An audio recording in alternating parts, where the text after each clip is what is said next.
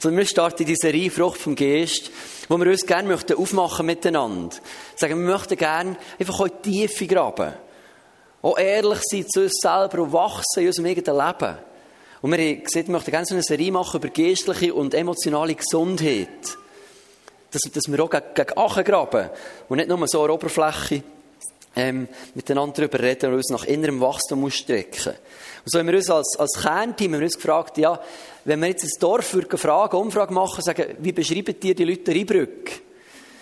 Oder, oder wir würden fragen, was, was siehst du über Kriegel oder über Kriegen? Was siehst du über Joshua?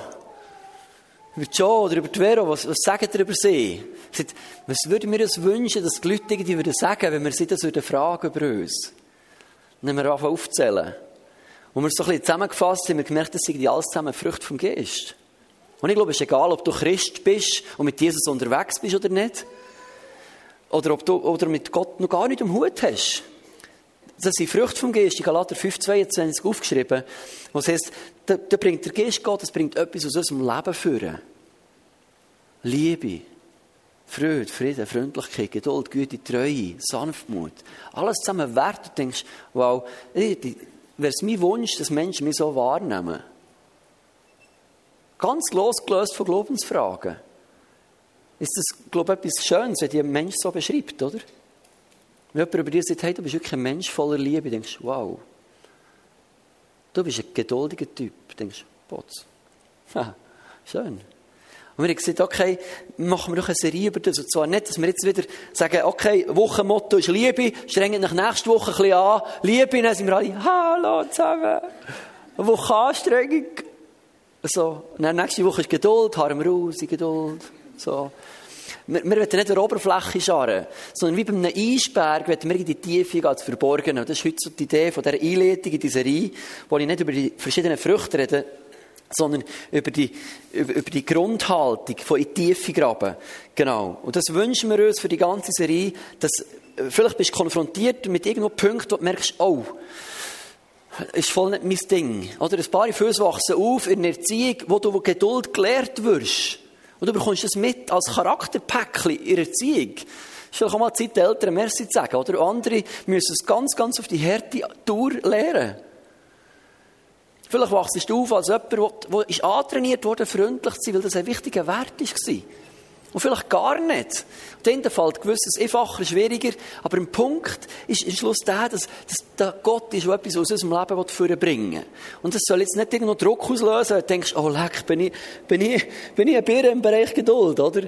Ich freue mich schon auf das Thema. genau. Ähm, ja, aber die Idee ist nicht, dass wir ein schlechtes Gewissen haben, sondern wenn wir merken, uns mangelt irgendetwas, dass wir uns ausstrecken können, sagen, Jesus, ich möchte in diesem Punkt irgendwie wachsen. Und dann nicht wieder ein bisschen anfärben, eine Woche lang, oder wenn wir die reinbrücken kommen, schön das Gesicht aufsetzen so tun, als hätten wir jetzt, die, die, die schönen Früchte, oder alles gut. Sondern wir können ehrlich sein zueinander. Auf eine gesunde, auf eine gesunde Reise gehen in der nächsten Zeit. Und bevor wir einsteigen, ich habe es so lustig gefunden, der Janis oder Evan Dengeli haben mitgedacht, ähm, zu der Serie Frucht des Geistes und von sich aus ein Video gedreht und mir das zugeschickt. Das müssen wir unbedingt zeigen. Können wir kurz Film abgeben? Wir gut zulassen. Wie nennt man auch noch eine iPhone-Hülle? Eine Apfeltasche. Hi, hi, hi. So, wenn du nicht bist rausgekommen, ist das Zeichen, dass du vielleicht schon ein bisschen älter bist. Oder sonst irgendetwas, keine Ahnung. ich habe das lustig gefunden. Sensationell. Ich finde es cool, wenn Leute mitdenken und von sich aus sagen, du, ja noch ein Video dazu, das bringen wir gerne. Und wir haben schon mehr bestellt bei ihnen, das gibt es noch mehr Produktion rein. Gut. Aber das, was wir gerne möchten machen, ist, ist jetzt in das Thema starten von, von Wachstum, von Reife. Ähm, das kommt jetzt dann vielleicht ein bisschen quer, aber das geht schon. Das Thema ist so ein bisschen Glaubensriesen, Seelenzwerge. Wer von euch kennt Peter Scazzero? Hat jemand von ihm schon mal das Buch gelesen? Nein, das ist super. Sehr gut. Ich habe es noch nicht gelesen, dürft es näher gerne lesen. Ähm, weil ich bringe jetzt ein Modell von ihm heute Morgen, das mich hat zum Denken angeregt ähm, in diesem ganzen Prozess von innerem Wachstum, wo mich sehr herausgefordert hat. Er, er geht eben auf das Motto ein, ihr seid ganz häufig begegnet in Gemeinden so der Glaubensriesen, die aber Seelenzwerge sind, oder? Irgendwo, wo man ganz vieles weiß, aber irgendwo ganz wenig da ist im Leben. Und, und wenn so wie dem Bild vom Eisberg, wenn wir jetzt nicht in der Oberfläche schrübeln und irgendwo das Gesicht noch ein bisschen schöner machen, sondern wie tief gucken, das, was verborgen ist in unserem Leben, da hineinschauen. Und das Gezero macht so ein spannendes Modell. Und das möchte ich euch heute kurz vorstellen, weil vielleicht hilft es irgendwo, wow, in der nächsten Zeit. Er sieht Wachstum vom geistlichen Leben, tut er so ein sechs, in sechs Schritte unterteilen. Er sagt, der erste Schritt ist irgendwie, wenn du dich bekehrst. Oder? Bekehrung ist in diesem Moment ist der erste Schritt im geistlichen Leben. Wo du merkst, du hast einen Gott, der liebt mich, der ist gut und der ist da. Wo irgendetwas anfängt, an eine Beziehung wachsen zu dem Gott. Wo du anfängst, mit dem Gott in eine Beziehung hineinkommen, mit dem anfangen reden. Das ist so der Moment von Bekehrung, wo er sagt, das ist so die erste Wachstumsphase. Die zweite Phase, nach der Gotteserkenntnis oder Bekehrung, sieht er, ist irgendwie Jüngerschaft. Ist, wenn du merkst, dass Gott wirklich gut ist, dass er dich liebt, dann zieht das sich rein, dann zieht sie näher zu ihm her. Das ist ja wie in, in einer Beziehung auch. Wenn du jemanden sympathisch, interessant findest, das zieht her. Als ich das Goni gelernt habe, das hat mich hergezogen. So, ich dachte, wow, ich möchte mehr von ihr erfahren. Und das ist das, was automatisch passiert, wenn du eine gesunde Bekehrung durchmachst. Nicht aufgrund von Angst vor, vor Hölle, sondern weil du merkst, der Gott ist gut und er lebt. Das ist die logische Reaktion. Ist, ist der zweite Schritt, ist die Jüngerschaft, ist, dass wir anfangen lernen. Sei es mit Bibel lesen, sei es mit Entdecken, ist herausfinden, wer ist der Gott und was bedeutet es, ein Nachfolger von ihm zu sein. Heißt, du kommst vielleicht in eine christliche Gemeinschaft, in eine Gemeinde rein und es fängt ein Verwurzelungsprozess zum Glauben an. Das ist so der zweite Schritt. Der dritte Schritt ist dann, dem sagt er aktives Leben. Active Life, oder? Ich sage dem dienen. Ist irgendwie, wenn du entdeckst, wer du bist in Jesus, dass der Gott gut ist, merkst du, du hast etwas bekommen und fängst anfangen weitergeben. Logische Konsequenz. Du merkst, du hast Gaben, du hast Talent, du fängst dich einfach einbringen. Vielleicht mit einem einfachen Job in der Gemeinde. Vielleicht in dem Menschendienst mit Barmherzigkeit. Vielleicht übernimmst du irgendwo Verantwortung, bringst deine Gaben und Talente für Jesus, für andere Menschen, für ihnen zu dienen. Dritter Schritt. Und nachher kommt etwas Spannendes, was Gazzero sieht. Und das ist auch ein Modell, versteht das richtig? Da seht ihr, nach dem ist irgendwie wie eine innere Mauer. Und seht, er sagt, 85% der Evangelikalen kommen nie über den dritten Schritt raus. Und mein Ziel ist nicht, dass wir jetzt überlegen, okay, jetzt sind wir abzählen, wer sind jetzt die 85% und wer sind die 15, die durch sind, und bin ich schon durch, bin ich nicht durch. Es geht nicht um das. Oder? Es gibt auch kein Krönchen, wenn du durch bist, und dann hast du ein Abzeichen im Himmel, kannst weiter vorne hocken. Das ist entspannt. Es geht ja nicht darum, dass wir in den Himmel kommen. Oder? Das ist mir ganz wichtig. Das geht darum, wenn wir Jesus gelernt kennen wenn wir gemerkt dass wir, dass wir zum Himmel gehören, dass wir Himmelsbürger sind worden, dass da ein Prozess ansteht, wo Gott mit uns möchte gehen.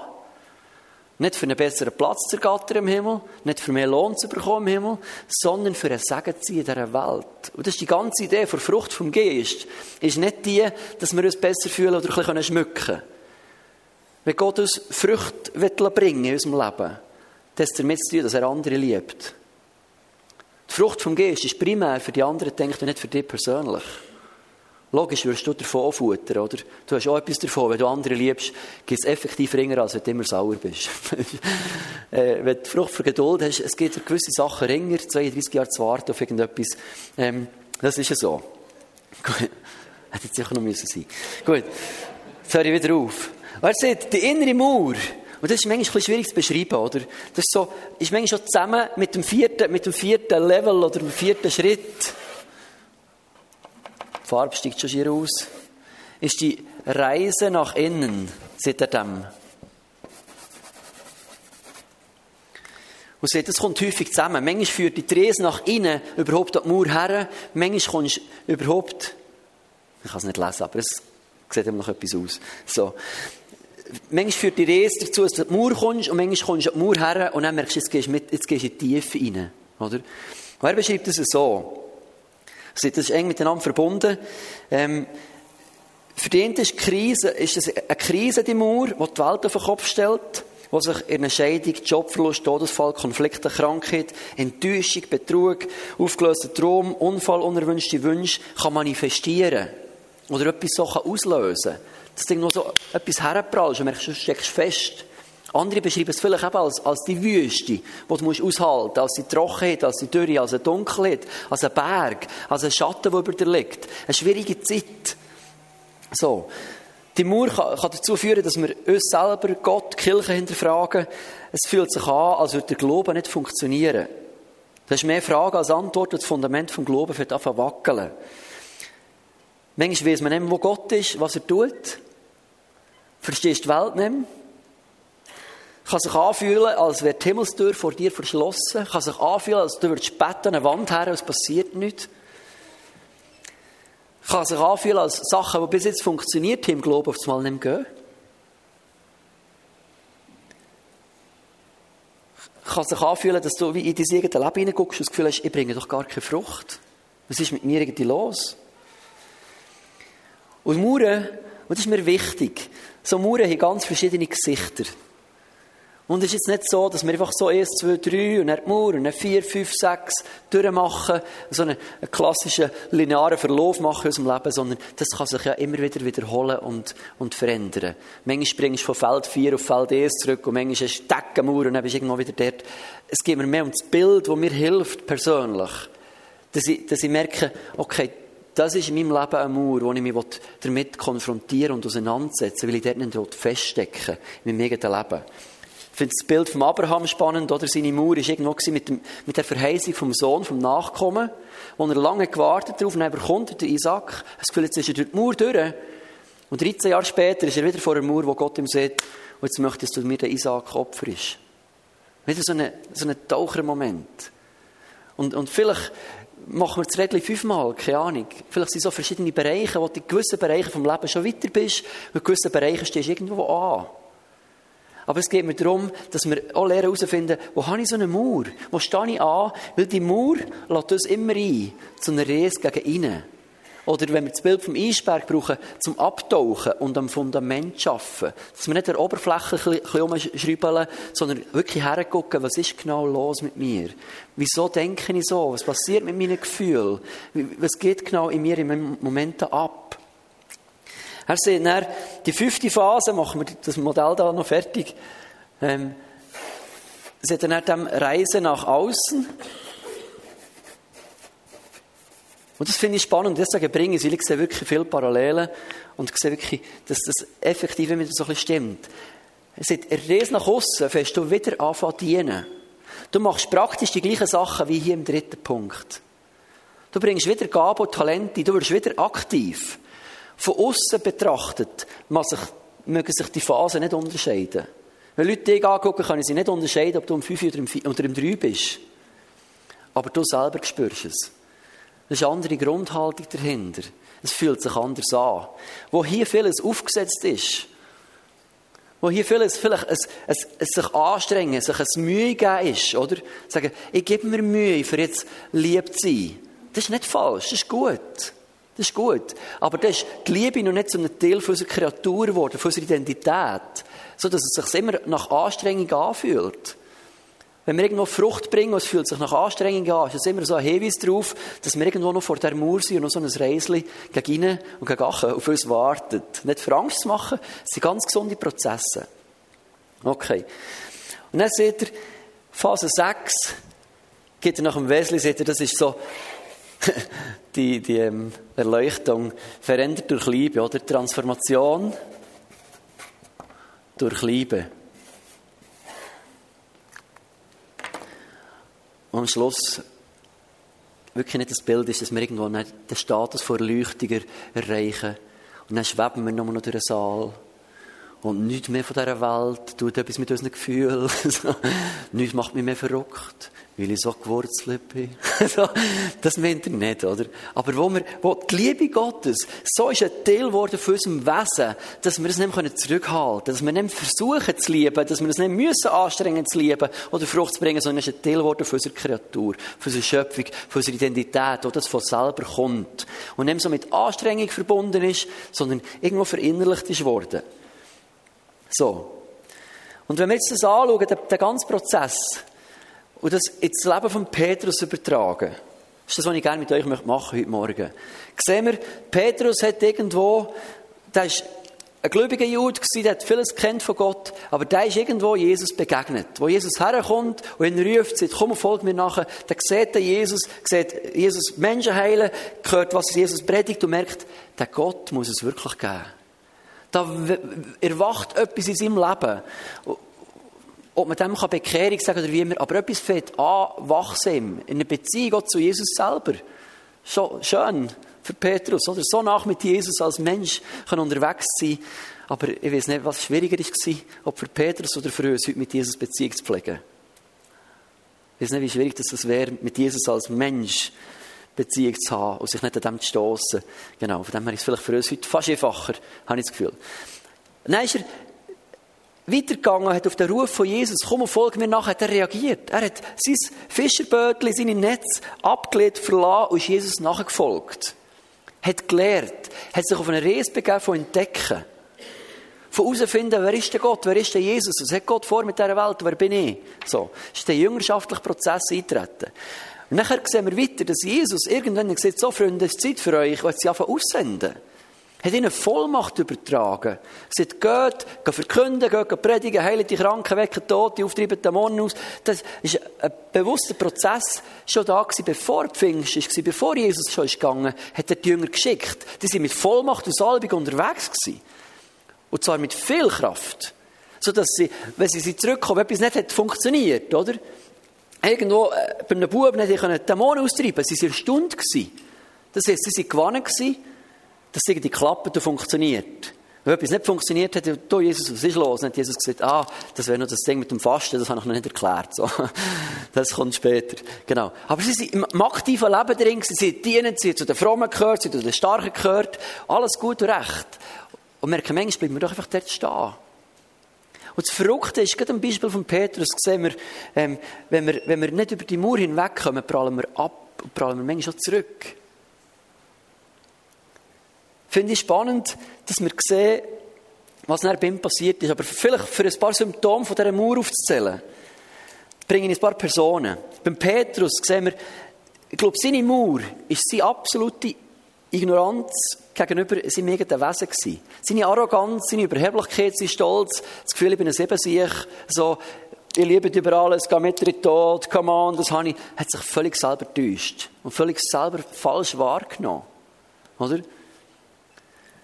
Und ist dann heftig an die Mauer knallt, wo Jesus ist verhaftet und gekreuzigt worden, wo er Jesus hat verleugnet und plötzlich hat gemerkt, wer er wirklich ist und wie er wirklich ist. Was tief in ihm schlummert, an Angst, an Unsicherheit, an Minderwertigkeit, all die Sachen, die tief unten sind, die er nicht hat wahrgenommen hat bis dahin. Und das Gefühl gehabt, wow, oder Jesus hat mir gesehen, ich bin Simon Petrus, der Fels, oder hey, auf mir, aus Gemeinde. Ah, come on. So, da hat wirklich gedacht, ich bin so ein, oder? Und irgendwann prallt er an die Mauer her. Wir sehen beim Jakob, im Alten Testament, der Trickser, der hat auch Gott erlebt. Mit Träumen, mit Segen, mit Bewahrung, mit Schutz, mit Versorgung. Der hat vieles erlebt und entdeckt. Der hat vieles gemacht, aber er war immer selber im Tun machen gewesen. Irgendwo selber im Einfädeln, gucken mit den Schäfchen, dass es noch gut kommt, irgendetwas versuchen zu tricksen. Ähm, und ist, ist da noch nicht der Tür durch gewesen. Und ich glaube, seine Mauer war der Kampf mit Gott. Oder? Wo er am Schluss hinkend daraus rauskommt. Finde ich auch ein schönes Bild. Ich glaube, wenn wir als Christen nicht gesund hinken, dann sind wir, dann sind wir noch nicht durch die Mauern durch. Dann leben wir auch gewisse Illusionen noch drin. Und wo Jakob dort in diesem Kampf, finde ich spannend, dass die Bibel verschiedene Perspektiven beleuchtet. Heißt, er hat gegen Gott gewonnen, er hat mit ihm gekämpft und gewonnen. Und an anderen Orten heißt, er hat gegen ihn verloren, nicht gewinnen können. Und ich finde es spannend, es sind zwei Perspektiven drin. Er hat gewonnen, weil er ist am Schluss als Sieger, als Gesegneter daraus rausgegangen. Aber Gott kannst du nicht überwinden. Also so im Kampf selber hat er verloren. Das hat er nicht gewonnen. Aber er ist hinkend daraus rausgegangen und das war sein Sieg. Er ist durch die Mauer durch. Deswegen ist Jakob ein Sieger geworden, oder? Hananias, Sapphira, der mit dem, mit dem Lügen, mit, mit der Gier etwas hatte, Judas ebenfalls, was heißt, er hat sogar aus dem Portemonnaie von Jesus geklaut, am Schluss Jesus, der Messias, für Geld verraten. Ähm, der Jünger Thomas, ein riesen Kontrollfreak, hat nichts vertraut, außer dass er selber anrecken und gesehen. Nicht mal seine Freunde und Brüder. Haben alles können sagen, so ist es glaube ich nicht, glaube ich nicht, muss ich spüren. So. Das macht Beziehungen mega schwierig. Und da musst du durch, für in eine neue Freiheit hineinzukommen, glaube ich. Da liegt ganz viel Sagen und Freiheit parat, wenn wir dort nicht einfach aufhören. Und sagen, ja, der Thomas ist auch jetzt so. Das ist auch jetzt ein Kontrollfreak. Komm, easy. Wir dich gern. Bleib doch, wie du bist. Finde ich der dümmste Satz, den wir hier in unserer Gesellschaft. Bleib, wie du bist. Sollte Kabi sein. Hoffentlich bleiben wir nicht, wie wir sind. Hoffentlich werden wir, wie Jesus ist. so. Oder? Ja, nicht bleiben, wie wir sind, sonst, äh, da geht noch viel parat, an Freiheit, an Leben, an Sagen für andere.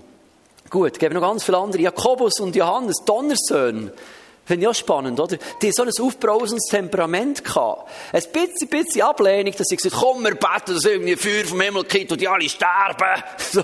Ich so, oh, Jungs, Emotionen in den Griff bekommen, wäre das mal ein Thema für euch, darüber zu reden hier. So. Das sind sie voll, voll nicht geböckt, oder? Ihre Mutter war auch so eine mit, mit der Mauer, die ist wahrscheinlich immer zu kurz gekommen. Dass sie nicht das Maximum für ihre Söhne rausholen wollten. Und sagen, kann ich meine Buben der rechts und links von dir hocken? So. Das, das sind so tiefe, tiefe Sachen vergraben. Und mein Wunsch ist, nicht zu sagen, oh, leck, sind wir schlecht, sondern dass wir da hergucken. Weil ich glaube, wenn wir dort durchgehen, liegt viel Sagen parat. Und ich glaube, wenn wir da wirklich emotional geistlich weiterkommen müssen wir das angehen. Nicht nur einfach unser Verhalten anpassen, so ein bisschen schrübeln. Oder? Nicht so Sonntagsgesicht aufsetzen, sondern das, das, was wir am Montagmorgen, das, was wir in der Familie, das, was wir in unserem Leben leben, wenn niemand herguckt, dass das das Gleiche ist, wie wir es in der Öffentlichkeit auch zeigen. Das ist Integrität. Das ist unser Denken, unsere Überzeugung, unser Willen, unser Wünschen, unser Reden, unser Handeln übereinstimmt. Und da haben wir uns, glaube ich, schon schuldig gemacht als Christen in einer Gesellschaft, wo wir, wo wir einfach manchmal einfach auch hey, Show oder? Theater aufgeführt. Nicht böse. Und nicht mal bewusst vielleicht. Aber Menschen schmecken das. Das stinkt zum Himmel. Das merkst du ja selber, wenn dir jemand ein Kompliment macht, das nicht ehrlich meint. Das schmeckst und ich glaube, da wartet viel Segen auf uns. Und deswegen möchte ich mit euch jetzt angucken, weil Petrus ist hier in dieser Mauer. In dem Moment, wo Jesus ist gekreuzigt wurde, wo er selber realisiert, was er verbockt hat, wo er Jesus verraten hat, verleugnet hat. Dreimal, bis der Hahn geschrauen hat, wo er gemerkt hat, ich bin vielleicht doch nicht der, der ich denke, dass ich bin. Das ist ein schmerzhafter Prozess. Sich selber einzugestehen, dort, wo man sich selber ein getäuscht hat. Weil trotz Minderwertigkeit und allem sind wir manchmal gleich einfach Meister der Selbsttäuschung, oder als Menschen. Wenn die Bibel da ist, kannst du aufschlagen, Johannes 21, weil ich glaube, wir sehen dort im letzten Kapitel vom, vom Johannesbrief, vom Evangelium, nicht vom Brief, sehen wir, glaube ich, ein Geheimnis, wo, wo Petrus persönlich geholfen hat, durch die Mauer durchzugehen. Jetzt sind wir das ein bisschen auf die Seite, dann sieht das auf, auf PowerPoint hier.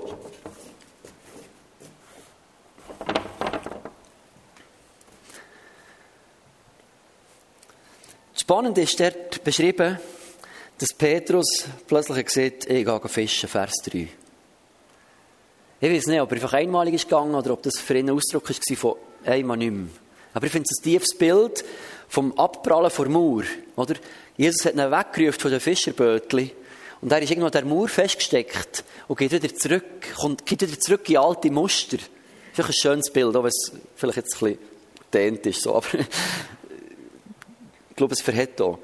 Dass er sagt, ich gehe wieder fischen, ich gehe wieder zurück in alte Muster rein. Und er ist dort auf dem Bötchen, sind Fischen, sie haben nichts gefangen, in der ganzen Nacht. Vers 4, es war morgen und plötzlich ist Jesus am Ufer gestanden. Die Jünger haben nicht gecheckt, dass es Jesus ist. Er sagt, ich so herzig, wenn Jesus zu erwachsenen Männern sagt, Kinder, Kinder, habt ihr nichts zu essen? Sie gerufen, nein.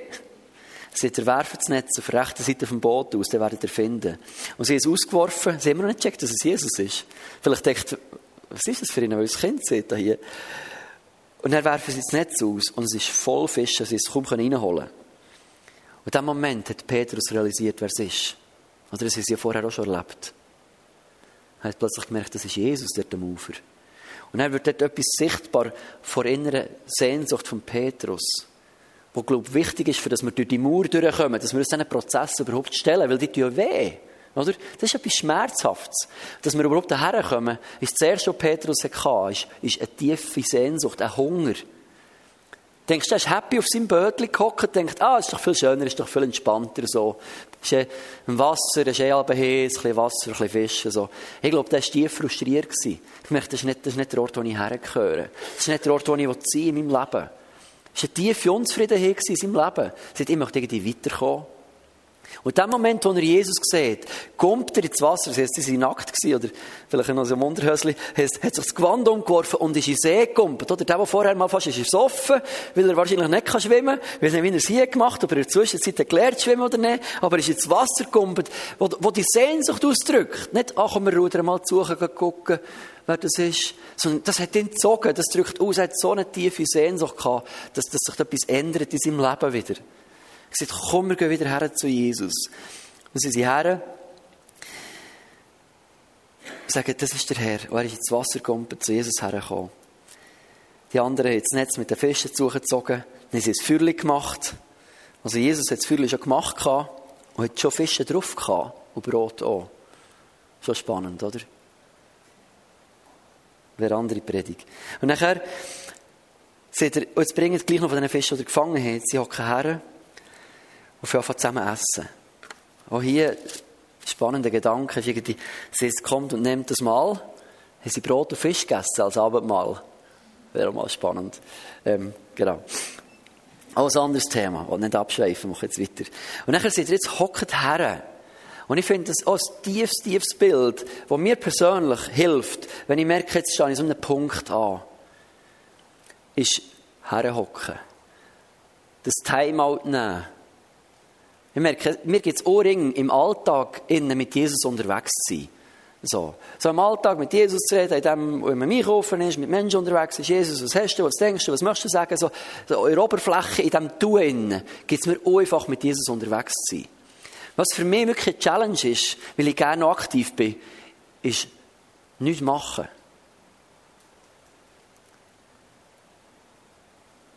Und etwas auszuhalten. Und das sehe ich auch gerade viele Männer. Ich glaube, das ist wirklich eine Challenge für uns. Das Nicht-Tun aushalten. Wieso ist es so wichtig? Wieso bin ich davon überzeugt? Weil ich glaube, dass wir uns mit, mit den ganzen Beschäftigungen manchmal davon abhalten, dass wir in die Tiefe gehen. Dass wir uns diesen Sachen stellen. Und vielleicht merkst du, dass du jemand bist. Ich, ich, merke, wenn ich in die Stille gehe, wenn ich mir Zeit nehme für Jesus, in die Stille gehe, hey, dann können wir alles dem, was ich noch könnte, wie ich es noch verbinden könnte, noch zusammen und so. Und so immer die Geschäftigkeit, die hochkommt. Und ich merke, es ist, es ist fast wie ein innerer Mechanismus. Ich weiß nicht, ob es eine Art Selbstschutz ist, für das mit diesen Sachen nicht muss stellen muss. Weil es nicht so angenehm ist, herzugucken in die eigene Mördergrube. Oder?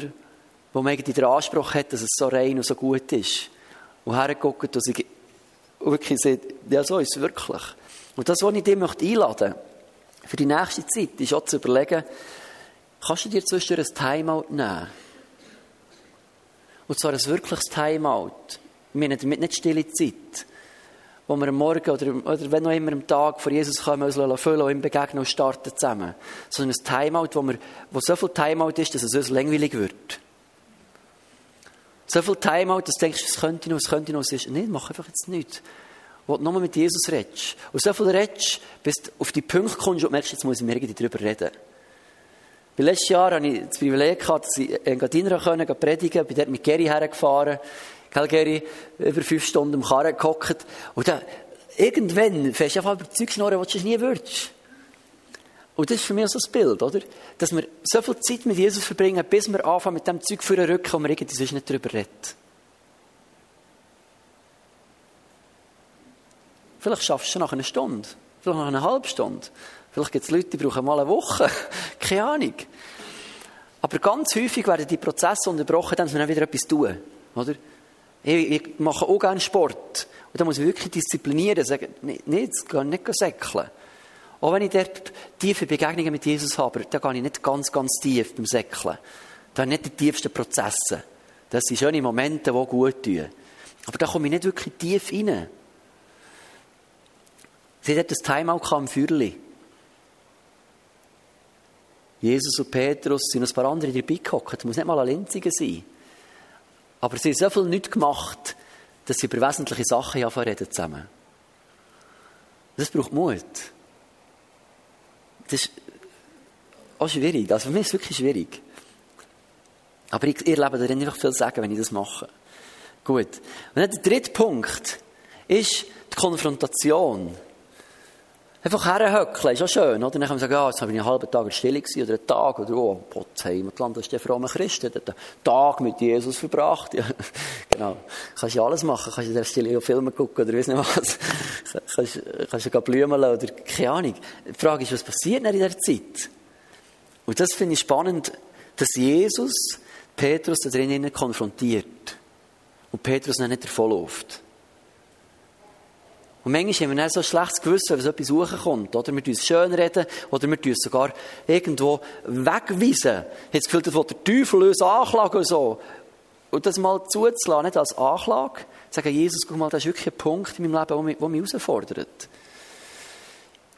Und vielleicht, wenn nicht etwas von selber kommt, kannst du Jesus mal fragen. Sagen, Jesus, gibt es etwas, wo du gerne mal mit mir darüber reden Gibt es etwas, wo du das Gefühl hast, wir sollten mal zusammen reden? Jesus ruft, nimmt das hier vor und sagt, Petrus, jetzt reden wir über etwas. Nämlich über deine Liebe zu mir. Oder? Du, der so grosse Worte hast gemacht, du, der so viel hast erzählt, sollen wir über das mal reden. Das macht er nicht für Petrus zu strafen, für ihn mir auf den Deckel zu geben. Er macht es, weil er ihn zu fest gern hat und weil er die Leute um ihn herum zu fest gern hat, weil er weiß, wenn er Petrus in der Mauer hocken richtet er viel zu viel Schaden an. Er macht das aus Liebe zu uns allen zusammen, dass er mit uns durch das durchgeht, so weit, dass er uns konfrontiert mit Sachen. Das macht er aus Liebe und nicht irgendwo aus Hässigkeit raus. Und sagt, Petrus, liebst du mich? Dann fragt er, hast du Agape, hast du die vollkommene, die selbstlose Liebe für mich? Das, was du immer hast gesehen, ich gehe für dich Tod rein. Liebst du mich so? Und hier sehen wir plötzlich den hinkenden Petrus. Und sagt, Jesus, du weißt, dass ich dich gerne habe.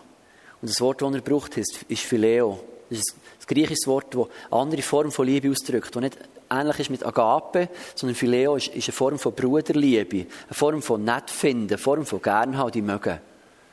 Jesus fragt, liebst du mich vollkommen? Liebst du mich völlig selbstlos? Und hier ist das erste Mal im Leben von Petrus, wo er sagt, nee, Jesus, ich habe dich einfach gern. Wo er zu sich ehrlich ist, wo sie das konfrontieren und darüber reden. Und ich glaube, da ist ganz viel Freiheit drin, wenn wir das können. Ehrlich sein. Und das ist der vierte Punkt, dass wir ehrlich sind zu Jesus, auch zu uns selber. Was passiert genau in mir drin? Ich kürzlich etwas, gehabt, wo mich jemand gefragt hat, für etwas zu machen. Und ich bin verrückt worden. So, es war irgendwie sauer aber das natürlich nicht gesagt. Und Conny, so, so schön, im ersten Moment schon angefärbt, sie hat einfach keine Zeit, weißt, geht gar nicht die Woche so, und jetzt gehe ich nur so schräg gucken, oder? Und dann äh, habe ich so Zeit von Stille, was eben so langweilig war, dass ich mit Jesus anfange, über das reden.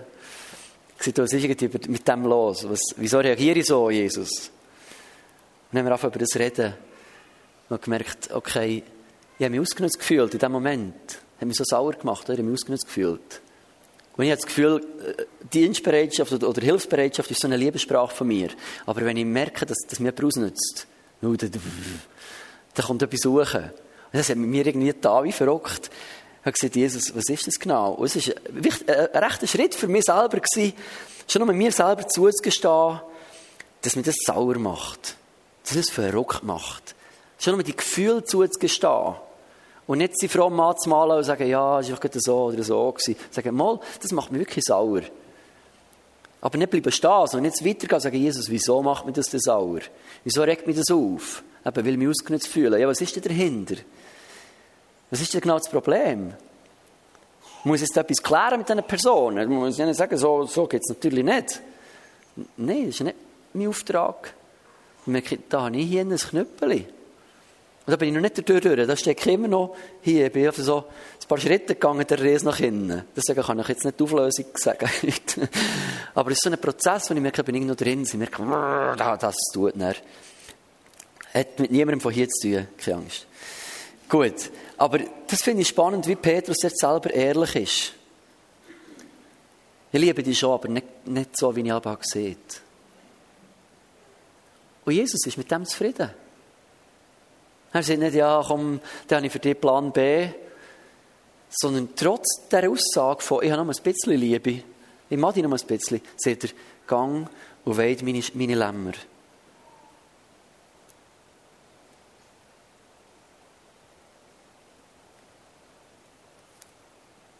Weide meine Lämmer. Der Auftrag gilt immer noch. Weil Jesus merkt, okay, es ist gut, jetzt ist er auf einer Reise, jetzt kommt es gut mit ihm. Und Petrus ist Jahre später nochmal an eine Wand prallt, oder? Wo es als Heuchler konfrontiert, wo Juden sind zusammengekommen und Petrus hat plötzlich sich angefangen nach, nach ihren Sitten und Regeln und Gesetzen wieder, wieder benehmen. Und dann ist Paulus dem Karren gefahren, oder? Er gesagt, du Heuchler. Er hat ihn öffentlich konfrontiert vor allen zusammen. Und hat gesagt, du, das ist ja noch ein zweites da gehen wir auch noch durch jetzt. Das hat wahrscheinlich auch noch mal etwas ausgelöst. Merkst du nicht damit da, einer ist der durch, das sind so verschiedene Themen. Aber er ist ehrlich geworden. Er hat Hunger gehabt nach Veränderung. Er hat sich die Zeit genommen, herzuhocken, sie die Sachen angeguckt und konfrontiert und, und gesagt, was ist wirklich? Und sie hergeschaut. Und sie waren ehrlich gewesen. Und ich glaube, dass das ganz wichtige Schritte sind in diesem Prozess zur Heilung. So, wo etwas passiert, wo wir an dem, an dem Fundament vom Eisberg schaffen, dass das passieren kann. Und wenn wir jetzt die, die, die Symptome auch feststellen, aber schön anmalen, für das niemand merkt, kommen wir auch nicht weiter, oder? Das ist klar. Und das wünschen wir so, dass wir die Frucht vom Geist eben nicht als etwas meinen, was wir sollten tun, aber total unserem Wesen widerspricht. Sondern, wenn wir die nächsten paar Monate über so Früchte werden reden, wirst du vielleicht merken, oh, Liebe, ja, und du merkst, es hat etwas mit Anstrengung und mit etwas zu tun. Dann relax statt dass die anstrengendste Frucht zu bringen, dann gang mit Jesus auf die Reise nach innen und nimm dir Zeit, für mit dem darüber zu reden, okay, was ist genau in mir, wo, dem widersteht? Was ist genau das Problem an mir eine Wurzel? Weil das Ziel ist nicht, dass wir jetzt ein mega strenges Leben müssen machen als Christ, wo oh, all das Zeug, sondern es heißt, es ist eine Frucht vom Geist. Eine Frucht wächst natürlich, wenn die Wurzel gut ist, wenn es ringsum so, das ist etwas, was natürlich kommt. Ich kann mein Äpfelbäumchen kann ich ziehen, das wächst nicht schneller. Oder? Und das wünscht mir so, dass es ein entspannter Prozess darf werden. Und du merkst, dass du noch schlechte Gefühle hast, dass du heranschaust und, und wirklich die Herausforderung, die Challenge annimmst. Jetzt möchte ich ein paar Minuten von Stille machen. Zwei Minuten. Adi wird dazu ein bisschen spielen.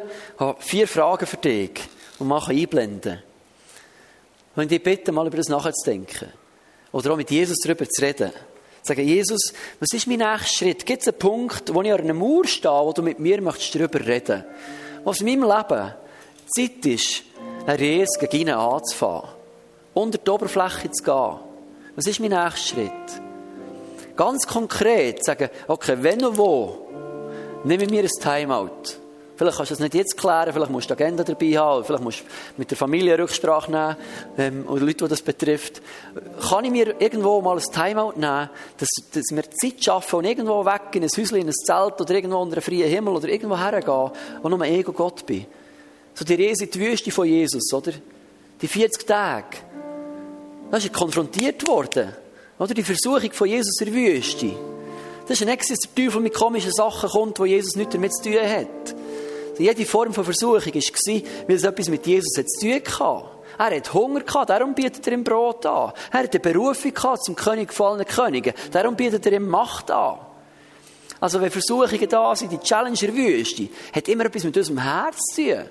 Es ist nicht damit dass wir den Teufel wegschicken, sondern dass wir hergucken und sagen, was passiert in meinem Herz? Wieso reagiere ich auf das? Wieso versucht mich das? Wieso fordert mich das raus? Wieso macht mich das verrückt? Und dann bist du am Punkt, über was muss ich mal mit Jesus reden. Und der vierte Punkt ist für mich auch wichtig, für in die Freiheit hineinzukommen, ist, mit wem teile ich das, wo ich dran bin. Ganz viel Unfreiheit hat damit zu tun, dass wir nur innere Prozesse machen und den nächsten Schritt nicht machen. Wo wir transparent sind voneinander. Und ich glaube, jetzt dürfen wir noch einen Schritt weitergehen als Familie. Wo wir ehrlich sind voreinander und sagen, guck mal, ich habe wirklich eine Challenge in meinem Leben. Weil erst, wenn wir voreinander transparent sind, können wir einander tragen. Sonst haben wir ein tolles Theater jeden Sonntag. Und dem ist niemand interessiert. Das ist nur anstrengend und doof. Sieht vielleicht gegen aussen schön aus, aber bringt niemandem nichts.